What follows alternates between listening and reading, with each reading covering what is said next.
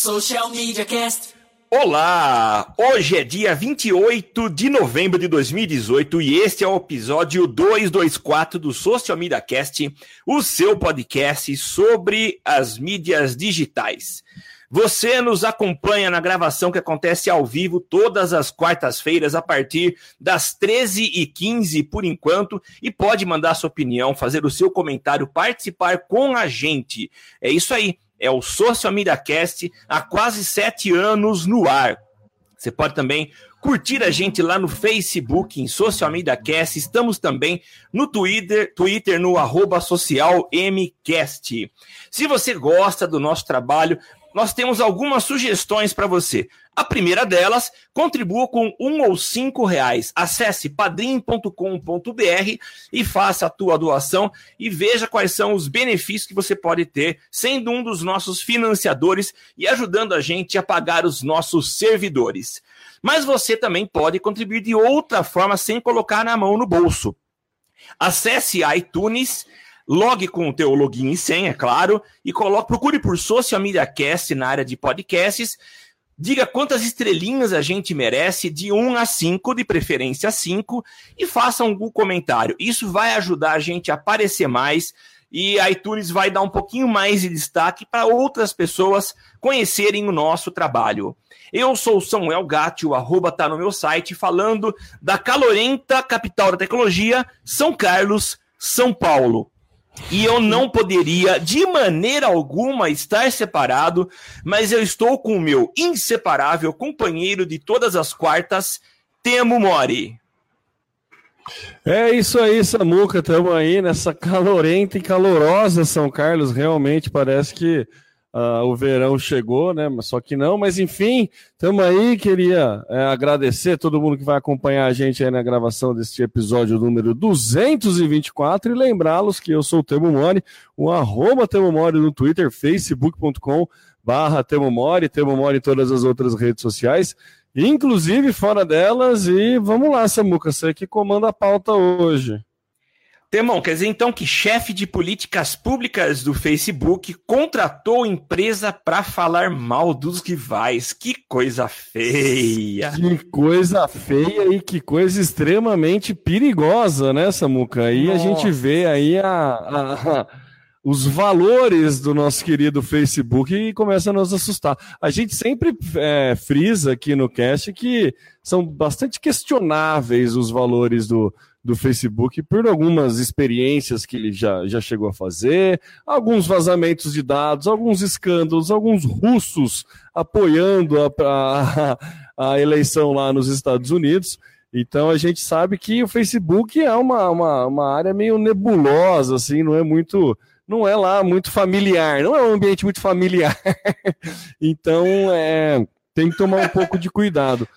E agora, galera, basicamente foi, a, se não me engano, o New York Times descobriu que durante toda essa treta dos escândalos da Cambridge Analytica, o Facebook contratou uma, uma empresa para espalhar notícias denegrindo seus rivais para que né, pudesse rolar aí uma né, tirada de foco do Facebook, basicamente é essa a, a estratégia. É, foi comprovado que realmente essa empresa foi contratada, não foi comprovado que teve disseminação de fake news, mas, por exemplo, se a gente lembrar aí que junto, logo depois do caso da Cambridge Analytica, não bem logo depois, mas aqui no cast mesmo a gente noticiou a questão de vazamento de dados de usuários lá do Google Plus, que até né, sepultou Isso. a ferramenta.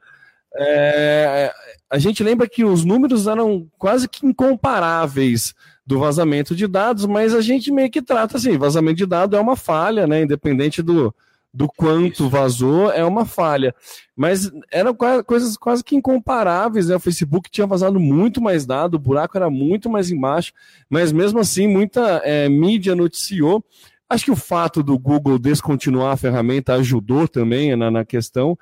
Mas, enfim, basicamente foi comprovado aí que o nosso queridíssimo, né, o chefe de políticas públicas alargou, deixou o cargo, né? Não está mais desde o caso Cambridge Analytica.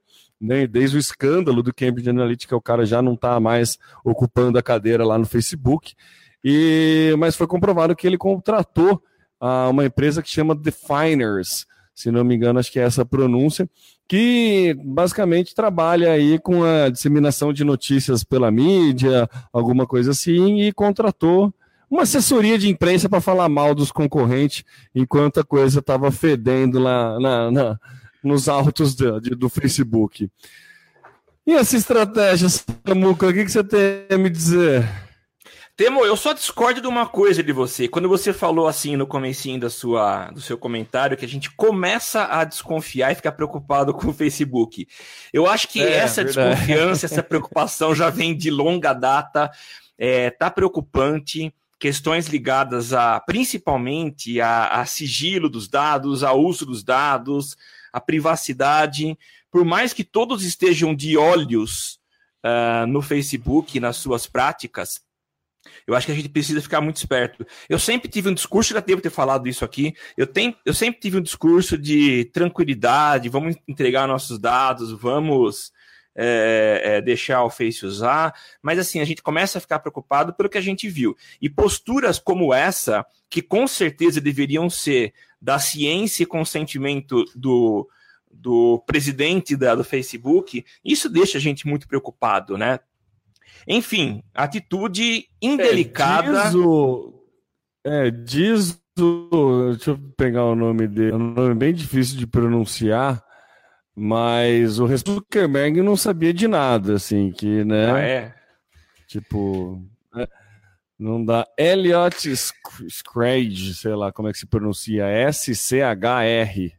Não é. vou saber pronunciar isso, mas enfim. É, o Elliot diz que o, o, o, Zuckerberg não, não foi feito com o aval do Zuckerberg essa, né?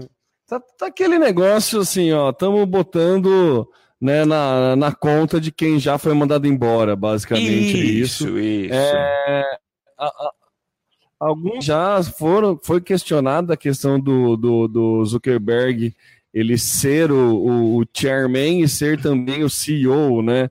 Que basicamente ele é o dono e ele é o cara que é, fiscaliza o dono. Então, quer dizer, ele tem muito poder ali dentro, não tem nenhum conselho capaz de fiscalizar as atitudes dele, não tem ninguém capaz de dar, né?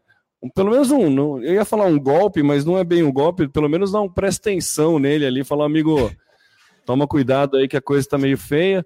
Então ele detém todo o poder, ele detém tudo ali, mas apesar, né, entre muitas aspas, apesar dele deter todo esse poder, esse poder, aparentemente, né, sendo muito ingênuo, ele não sabia de, de, de dessa contratação. Enfim. É, é, é, chato, é triste. Agora você falou que eu achei legal a, a, a expressão presta atenção. Uh, agora, em maio de 2019, o conselho do Facebook deve se reunir e há uma grande chance do Mark ser tirado da presidência. É, já li a respeito disso. Eles estão muito preocupados é. com o futuro. Então, vamos esperar. Então, talvez esse seja um presta atenção, fica aqui sentadinho que você está pisando muito na bola. É, eu fico sentadinho para não pegar o banquinho, né? Mas eu acho que ele não corre o risco de pegar o banquinho e ir embora, não, viu, Samuca? Eu é, não sei, ele tem muito poder lá dentro, a gente ele sabe tem. o quanto ele centraliza. Ele é a figura do Facebook, é. né? Ele faz questão de, de, de ser a, a testa de ferro ali do Facebook, inclusive nos depoimentos que ele deu lá no Congresso e tudo mais. E, então eu não sei se ele vai, não vai largar o osso tão fácil assim, não. Mas a, a tempestade está instaurada lá, hein? É escândalo atrás de escândalo, é furo é. atrás de furo. E assim, é. né, ainda não começou a perder dinheiro, né?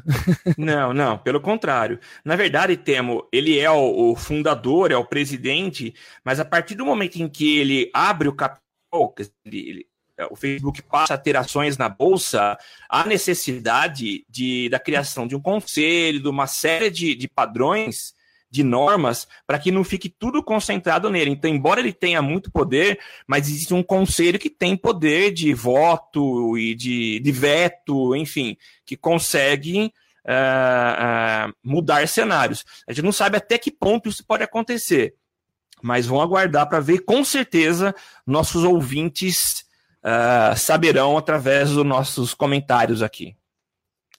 É, e até que ponto isso funciona não só na teoria como na prática, né? Porque ele até Sim. pode sair, até pode isso. criar o conselho, pode fazer tudo, beleza, ele fica sendo só o CEO, entre aspas, e mantém o um conselho, mas é, mantém o poder, porque se esse conselho é. for atrás de tudo que ele fizer, é o que você falou, a pressão tem que vir dos acionistas, né, Samuca? A é. galera é. que tem ação, a galera tem que se, mo se mobilizar aí e começar a pressionar para a criação desse conselho e tudo mais, que aparentemente é um movimento que vai acontecer. A gente precisa só esperar e descobrir se esse é, movimento vai acontecer só no papel ou na prática também. É isso mesmo. Falando de Facebook, o Facebook está preocupado com cidades que não têm mais os seus meios de comunicação, os seus órgãos de imprensa. Uh, e ele está criando um treinamento para jornalistas lá na Inglaterra. O investimento Uia. desse projeto dele de treinamento é de 5,8 milhões de dólares. E o objetivo dele é tentar aí, vamos dizer, amenizar algo que ele mesmo criou, né? Uh, o Facebook tem feito algumas investidas na área jornalística para, ao invés de. Não sei se você lembra, a gente comentou isso, ao invés de ser aí uma ponte para que as pessoas clicassem e fossem até os jornais para leitura de matérias, o próprio Facebook começou a oferecer espaço para dentro da sua plataforma, em parceria com alguns jornais, para exibição de conteúdos. Uh, e muitas cidades, não vou dizer que é apenas em função da atitude do Facebook, mas muitas cidades têm perdido seus jornais impressos, seus veículos tradicionais, em função de uma nova realidade, uma cultura que vem se mudando ao longo dos anos, de que o consumo de conteúdo passa a ser a partir dos meios digitais, seja através de podcasts, mas principalmente de portais que entregam as notícias com muito mais velocidade, né? Com possibilidades de interação, de inclusão de vídeos. Uh, e aí, jornais que impressos que não mudavam a sua maneira de ser há, há décadas, talvez há, há, há, mais de um século, né? É, se viram numa situação financeira complicada. Aqui no Brasil, a gente tem visto jornais que têm fechado as suas portas já há um bom tempo. E alguns outros aí é, estão na UTI, lutando para sobreviver. Muitos deles conseguiram, mas reduzindo a quantidade de, de páginas, quantidade de, de, a tiragem reduzida e muito até dias, não entregam mais todos os dias o jornal. Aqui na cidade, aqui em São Carlos, que é onde eu e o Temo moramos, o, o principal jornal aqui, que era quase que diário, ele só não circulava às segundas-feiras, a partir de um, de um ou dois meses para cá, ele, ele vem circulando três vezes por semana. Então, acho que é um caminho natural. E o Facebook olhou e percebeu, e talvez para amenizar um pouco isso, um, um, batalhão de profissionais formados em jornalismo e atuantes no mercado estão cada vez é, é, com menos espaço, resolveu investir em treinamento para que eles passassem, uh, ou para que eles passem a cobrir as matérias das suas regiões, mas com uma pegada muito mais digital, muito mais online. Com o objetivo aí de, de competir com as novas tendências e novas formas de fazer jornalismo. Antes de passar para você, Temão, que eu quero ouvir tua opinião, eu quero falar um pouquinho a respeito do que eu tenho percebido. Então, eu sou professor da, da, de curso de jornalismo, não estou em 2018 atuando diretamente em curso de jornalismo, mas já há um tempo que eu, que eu leciono para cursos de jornalismo, e o que eu tenho percebido que, e eu tenho falado isso para jornalistas, é, a necessidade que eles precisam cada vez mais é, entrar para o mundo digital. É um caminho sem volta, por mais que a gente, a gente ainda tenha um discurso romântico é, de se falar do jornalismo tradicional, é, dos meios tradicionais, mas não adianta. A gente vai ser atropelado se a gente não se adaptar à nova forma de fazer jornalismo, principalmente é, o digital. Uh, então, o que eu tenho falado para os jornalistas é não fique parado no tempo achando que a mesma forma de se fazer jornalismo há 10, há 5 anos, ela vai reinar uh, daqui para frente. Não. Já mudou várias vezes e com certeza vai mudar muito. Uh, eu, eu, eu vi uma matéria semana passada que me assustou demais. Assustou, mas assim, porque eu sou apaixonado por tecnologia, então eu fico sur é, surpreso com essas coisas, né? Mas uh, um canal de notícias chinês criou um personagem, então ele é feito em computação gráfica, mas ele é muito realista. Ele tem um, um sistema por trás que gera notícias através de inteligência artificial e além disso, esse jornalista ele faz a apresentação do conteúdo escrito de uma forma tão natural que engana qualquer desavisado. Então, os jornalistas é, podem, a partir de algum momento, e eu, eu não desejaria isso, mas eu acho que é um caminho natural, em algum momento da nossa sociedade brasileira, perder a sua função de apresentador. Então ele precisa estar preparado para ter uma função muito mais de inteligência, de articulador, ações que ainda dependam do ser humano, de articular, de fazer junção de situações e de talvez pegar nuances que a inteligência não vai perceber. Não sei, pode ser que perceba, mas a minha dica, a minha sugestão é: jornalista, se prepare, é, capacite-se para esse mundo virtual e digital que cada vez mais está exigindo de vocês e de nós, né? Temos, nós somos publicitários, suga da gente, pede da gente que a gente pense mais o que seja um, um, um robô mecânico que faça é, ações repetitivas. Falei demais, Temão. Fala aí. Não, Samuca, basicamente assim, é isso que a gente está falando de jornalista que precisa se atualizar, precisa entrar no meio digital. Faz pelo menos uns 5, 6 anos que a gente fala isso aqui no Social Media Cast, né? Não é novidade para ninguém a importância que é o jornalista estar tá antenado e estar tá inserido nesse meio digital. A questão é que a gente é, a entrada de robôs, né, para roubar, para brigar, né, para competir na profissão, faz com que a gente tenha que se aprimorar e eu acho que o passo é, é, é, nesse sentido, sabe? O jornalismo ele tem que se aprimorar, ele tem que ir para uma linha mais é, opinativa e mais crítica e não só noticiar. Né? Porque o noticiar, um jornalista noticia, um robô pega e consegue modificar e espalhar a notícia muito rápido. É, é, é quase que injusto a, a, comparação da, de velocidade de, de disseminação de notícias entre um ser humano e um robô. E, inclusive, os robôs estão cada vez com mais discernimento, mais poder de semântica para poder escrever texto e efetivamente. Né, muita gente aí, a gente né, tá cansado de ver aí criações de fake news e o problema que isso gera é, em toda a sociedade. Então, acho que o jornalismo ele tem que cair para uma linha mais crítica, mais opinativa mesmo, assim, sabe? A galera dá mais opinião, botar a tapa, assim, defender essa opinião e tentar justificar o porquê dessa opinião, aí baseado em fato histórico, baseado em tudo mais.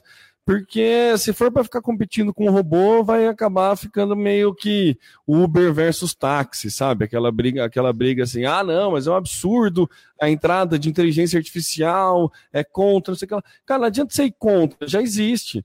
É, inclusive, existem robôs de inteligência artificial já entrando no mundo artístico. Existe uma, uma, é, uma linha aí de robôs artistas que inclusive alguns algoritmos para criar obra de arte. É verdade isso, já foi é. até leiloado, tem um departamento de robô, tem um, um, um órgão regulamentador, regulamentador, regulament, acho que é regulamentador, né? É, me faltou a palavra, é, de, mas enfim. De profissão, um né? Um órgão que regulamenta, é, um órgão que regulamenta a, as artes criadas por robôs. E inclusive funciona assim: o cara põe dois algoritmos, um robô um robô que faz a arte, outro robô que tenta descobrir se a arte é de um humano ou de um robô. Então fica os dois algoritmos brigando até que o robô que faz a arte consegue enganar o robô que classifica o humano ou robô. Basicamente é isso. Então, né, a gente já existe, esse tipo de tecnologia já existe, já está sendo aplicada. Inclusive já tem quadro sendo vendido por robô nisso, sabe? Então, é, é, se já consegue ter senso artístico, né? Imagina de texto. É, o jornalismo, cara, ele nunca vai morrer, nunca vai acabar, não é porque veio a internet, assim como quando veio o rádio, não acabou com o jornal, o, é. a TV não acabou com o rádio, a internet, só mudou a forma da gente consumir, assim, só entre aspas, né? Mudou a forma da gente consumir o conteúdo e o jornalismo tem que seguir na onda, tem que ir surfando junto com essas mudanças tecnológicas. Não é a primeira, a primeira mudança significativa e nem acho que vai ser a maior, todas qualquer mudança que vem. Agora a gente tem aí assistente virtual, cada vez mais o, o som crescendo. A gente brinca que é o ano do podcast do Brasil, mas é mais uma coisa que o jornalismo vai ter que se adaptar e tudo mais. Eu acho que tem que ir mais para uma linha, a minha opinião, né? Acho que tem que ir numa linha mais crítica, mais opinativa, até dar mais, né, senso humano aquilo que você está criando e é, acho que é isso que vai conseguir diferenciar aí de uma máquina. Agora eu também Legal, falei muito, hein, Samuca? Mas acho que, acho que não tem muito para onde correr, né, Samuca? Não, não tem, não tem, não. Não adianta. É, é tendência, é caminho natural e caminho sem volta. Temão, vamos para o próximo. Aqui, funcionários do Google fazem uma carta aberta contra Dragonfly, o buscador chinês do Google. É isso mesmo, Samuca. Tá, tem o link aí na, nas notas do Cash, quem quiser ler. É, através do Medium, teve uma carta aberta dos empregados lá, do, dos funcionários do Google. O pessoal do, da, do Google tá bem engajado, né? Recentemente eles fizeram uma, um protesto lá em questões de assédio sexual dentro da empresa, assédios sexuais que foram encobertos pela própria empresa e eles fizeram todo um, um um protesto lá e noticiaram, trouxeram isso para a grande mídia. E agora eles estão indo contra as questões do, do Dragonfly. Dragonfly é a versão chinesa do Google, né? O Google está querendo entrar na China com esse buscador, só que a gente sabe como é que funciona a política lá na China, ela não é lá muito aberta, para não dizer que ela não é aberta. Há novas né, há coisas externas, há poderes externos então a coisa rola, a censura lá funciona bem forte. E o Google, ele tá meio que, que abrindo as pernas para esse para essas é, demandas chinesas assim. Sim. Então ele está assim escondendo algum tipo de conteúdo, ele está fornecendo vários dados é, que normalmente ele não fornece para o governo chinês, como aonde que a galera está fazendo a busca, o que está buscando, algumas coisas assim. Então tá, tá, tá tendo umas questões de privacidade lá que está sendo bem pesado e os próprios funcionários do Google não estão concordando com o caminho que a empresa está tá tomando aí para poder entrar nesse mercado chinês. A gente sabe a importância do mercado chinês em questões é, de, de dinheiros, né? É, um baita, é como diria um, um, um comentador esportivo que Samuel gosta muito, é um baita de um dinheiro, diga-se de passagem. E... então, acho que, né, mas aí a questão é: vale tudo para poder pegar esse dinheiro e para poder entrar nesse mercado? Segundo os funcionários do Google, não está valendo, não, eles estão indo contra e a gente tem que entender qual, quais serão os movimentos da empresa. Aí você vai bater no peito e falar: beleza, se, se tiver que assinar esse monte de termo e condição aqui, a gente não vai e vai deixar para algum concorrente ou ele vai, né? Tá numa saia justa e o Google, a, a liderança do Google tá numa saia justa, meio que não sei para onde eles vão correr. Mas o fato é que os funcionários estão indignados com essa é, essas é, postura. Como é que eu posso falar? Essa postura do Google em a, dar informações para o governo chinês e também censurar as buscas. E aí, Samuca, você, vamos lá, agora você é o dono da Alphabet. O Google está é. querendo implementar e seus funcionários estão reclamando. O que, que você faz? Eu abro vaga para outros que estão na fila esperando. Tô brincando. Eu temo, eu, eu tinha. Falou eu tinha um coração gelado, Samuel Nossa, geladíssimo. Não, Temo. É, eu, vou, eu vou fazer meu comentário baseado na, no, numa, num podcast que eu ouvi e eu achei tão interessante o que eles falaram. É, na, na, verdade, eu estou juntando é, o que eu ouvi de vários podcasts. Ah, essa nova geração, a geração, geração dos millennials, tem uma relação com o que a gente chama de emprego diferente da velha geração. De que é, eu não estou num emprego ou não sou um colaborador numa empresa apenas por causa do dinheiro. Mas acima do dinheiro, é, eu quero ser, eu quero fazer diferença no mundo, eu quero contribuir para o mundo melhor. E nesse podcast que eu ouvi, eles apresentaram uma pesquisa que mostrava é, a porcentagem de, de, de, jovens que pensam dessa forma. E com certeza, se a gente olhar para o Google, a base deles é formada por essa geração. É, então é natural que quando eles se deparem com uma situação como essa, de que a empresa está tomando uma atitude que vai contra os princípios deles, eles reagem, eles não ficam quietos. Então eles não temem serem, por exemplo, mandados embora. Uh, porque eles sabem que emprego eles vão arrumar. Se eles estão no Google, é sinal de que eles não são qualquer um. São pessoas que têm a sua Exato. qualificação e é basta sair, vai ter uma outra porta aberta para que eles ocupem uma nova vaga. Talvez uma empresa que tenha. Uma... É. Oi, fala, fala. Tem uma questão aí, Samuca, que é exatamente isso. Talvez ele arrume uma outra vaga numa empresa que pague menos, mas que condiza com os, condiz com os valores que ele, é que ele, que ele preza, é. né? Então tem um estudo aí, essa geração, ela tá ficando em média 18 meses no emprego parado. Então, assim, é, é média, tá? É média de 18 meses. Então a galera troca de emprego mesmo, senão o é. salário é. deixou de ser o principal fator para uh, segurar talentos aí. É, e outra, e a gente falando do Google, que era aquele lugar, é aquele lugar que você tinha é, vários restaurantes, lugar para passear com o cachorro, você queria ir jogar um tênis em mesa, você ia, queria jogar um videogame, você ia. Não é só isso, né? Não é isso que atrai, ou não é só isso que atrai esse povo. Há muitas coisas por trás disso, mas principalmente uma filosofia uma proposta da empresa é, que seja real, que seja de fato e não apenas um discurso. Então, quando eles enxergam uma incoerência como essa, por exemplo, de ceder a pressões do governo chinês, uh, realmente eles acabam colocando a boca no trombone.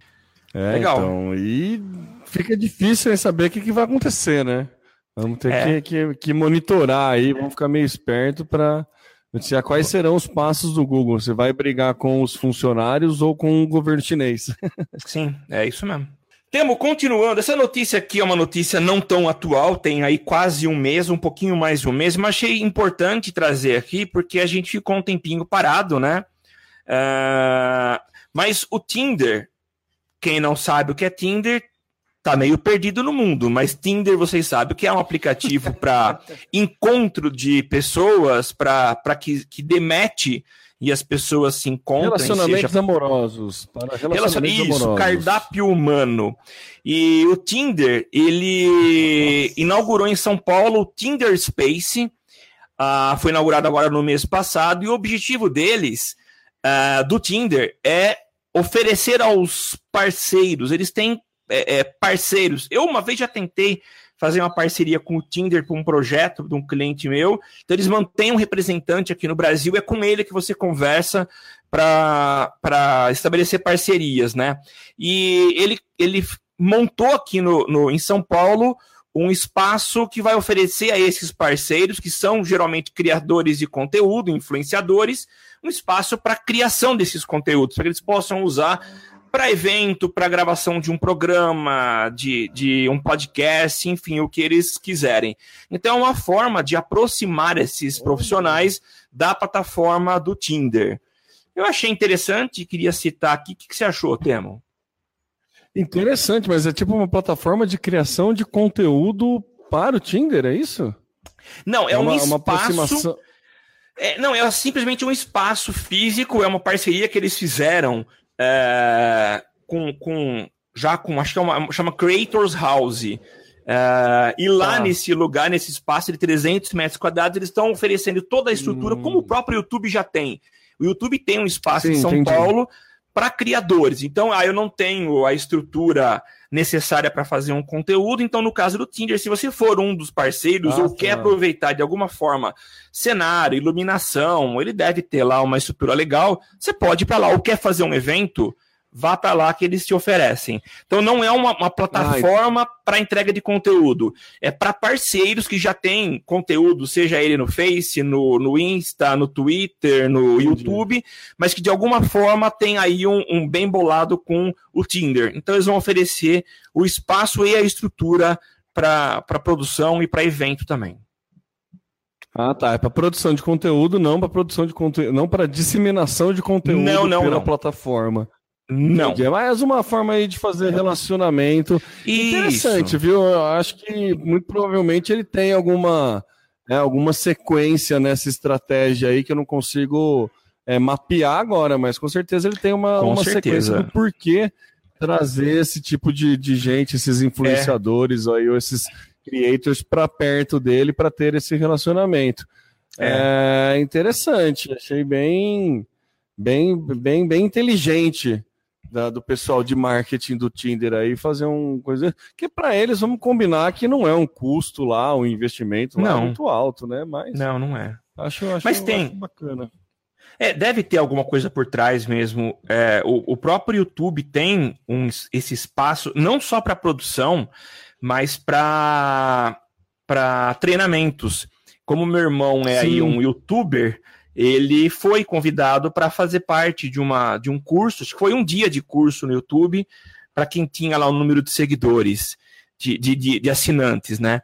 E é legal porque lá os inscritos, inscritos. Então lá eles oferecem esses cursos, mas tem toda uma estrutura para quem está afim de produzir. Se bem que geralmente quem está com um número grande de seguidores é, atingiu isso, ou porque deu sorte gigante, viralizou e ganhou seguidores, mas muitos que já estão aí caminhando faz um bom tempo e já conseguiram montar um equipamento legal, tem uma estrutura, pelo menos de equipamento mínima para entregar um conteúdo legal, né? Mas interessante eles criarem esse espaço e também concordo com você que deve existir um objetivo além disso.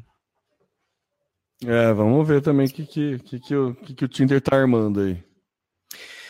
E vamos para nossa última pauta. Apple pode cair em lei antitrust. Antitrust. É. O que, que, é isso, né? Trust que fala? Trust, é trust, é. é. Trust, né?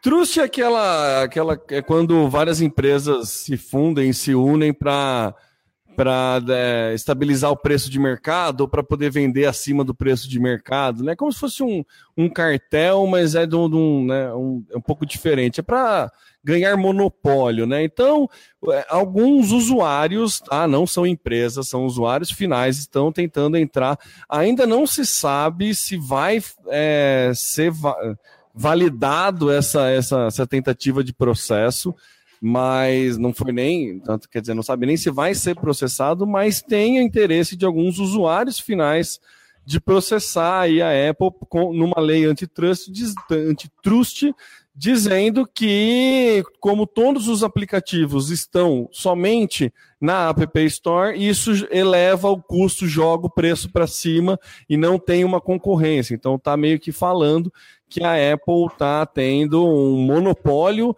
na distribuição da, dos aplicativos.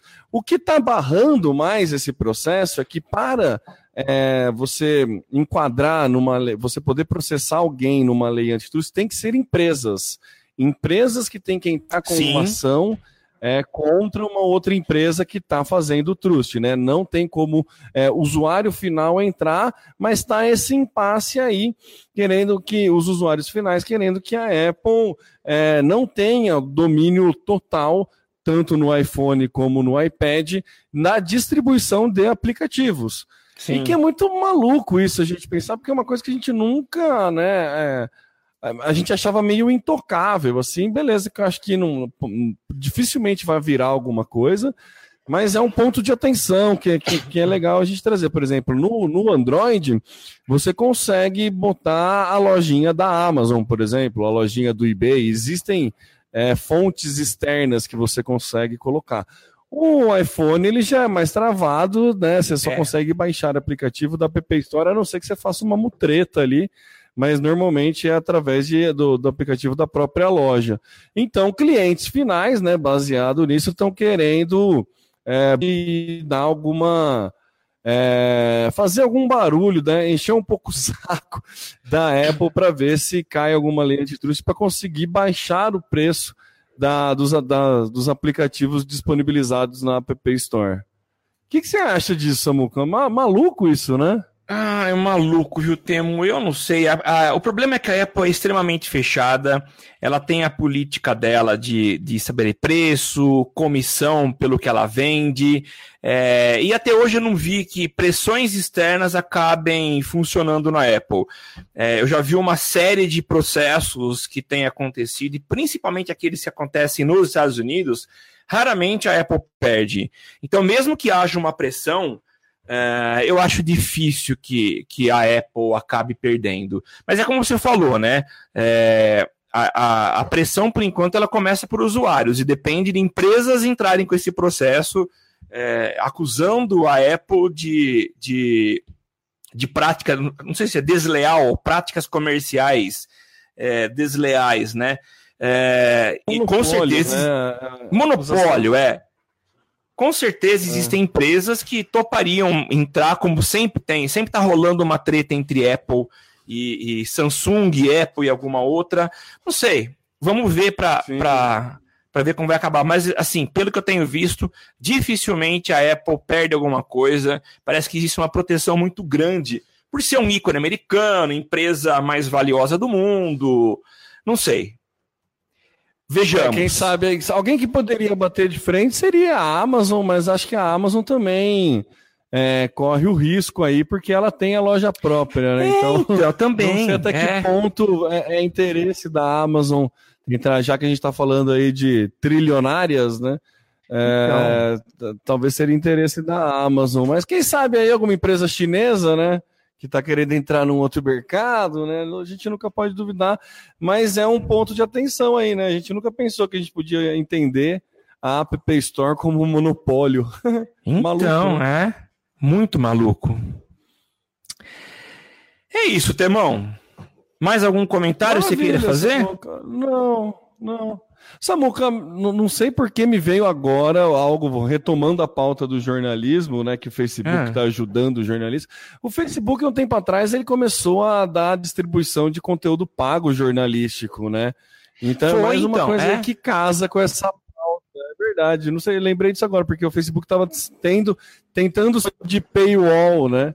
Para conteúdo jornalístico, né? Não era? Mas a gente noticiou aqui no cast algo assim. A gente noticiou e a ideia era tentar é, evitar aquilo. Quando eu falei da ponte, né? De que você, o Facebook, ah, é ele estava sendo simplesmente um, uma ponte para ir para o jornal, para a Folha de São Paulo. Então eles começaram a criar um sistema, parceria com o jornal.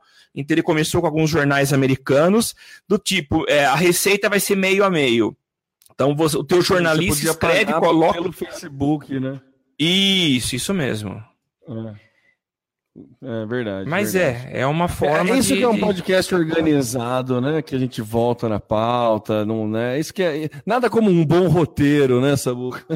Mas, o T, uma coisa eu te falo, antes voltar e elucidar e, e deixar o nosso ouvinte é, informado do que dizer, vambora, chega e a mensagem na falada. Então, Parabéns por ter voltado, Temo, tá parceria. certo? ah, é nóis! Mas é isso aí, gente. Chegamos ao final do episódio 224, nesse 28 de novembro de 2018. E você pode participar com a gente participando ao vivo através do nosso Facebook. Acesse lá que a gente faz rolar nossa transmissão, nosso bate-papo, e você pode contribuir com a gente mandando tua pauta, comentário, o que você quiser que a gente comente e cita seu nome aqui. Uh, acesse também, além do Facebook, que é Social Media Cast, o nosso Twitter social MCast, e você pode contribuir com o nosso é, podcast através do padrim.com.br barra SMC, uh, dando lá um ou cinco reais, que com certeza vão ajudar muito a gente. Eu sou o Samuel Gatti, o arroba tá no meu site, em todas as redes sociais, e eu passo a bola para o Termo Mole fazer as suas considerações finais. É isso aí, depois deste organizado, desorganizado, porém informativo podcast, eu me despeço lembrando que eu sou o Temo Mori, o arroba Temo Mori no Twitter, facebook.com barra Temomori, Temomori em todas as outras redes sociais, inclusive fora delas. E muito obrigado aí você que nos acompanhou até o finalzinho do episódio e até a semana que vem. Até, tchau, tchau. Aqui você aparece, aqui você acontece. Social Media Cast.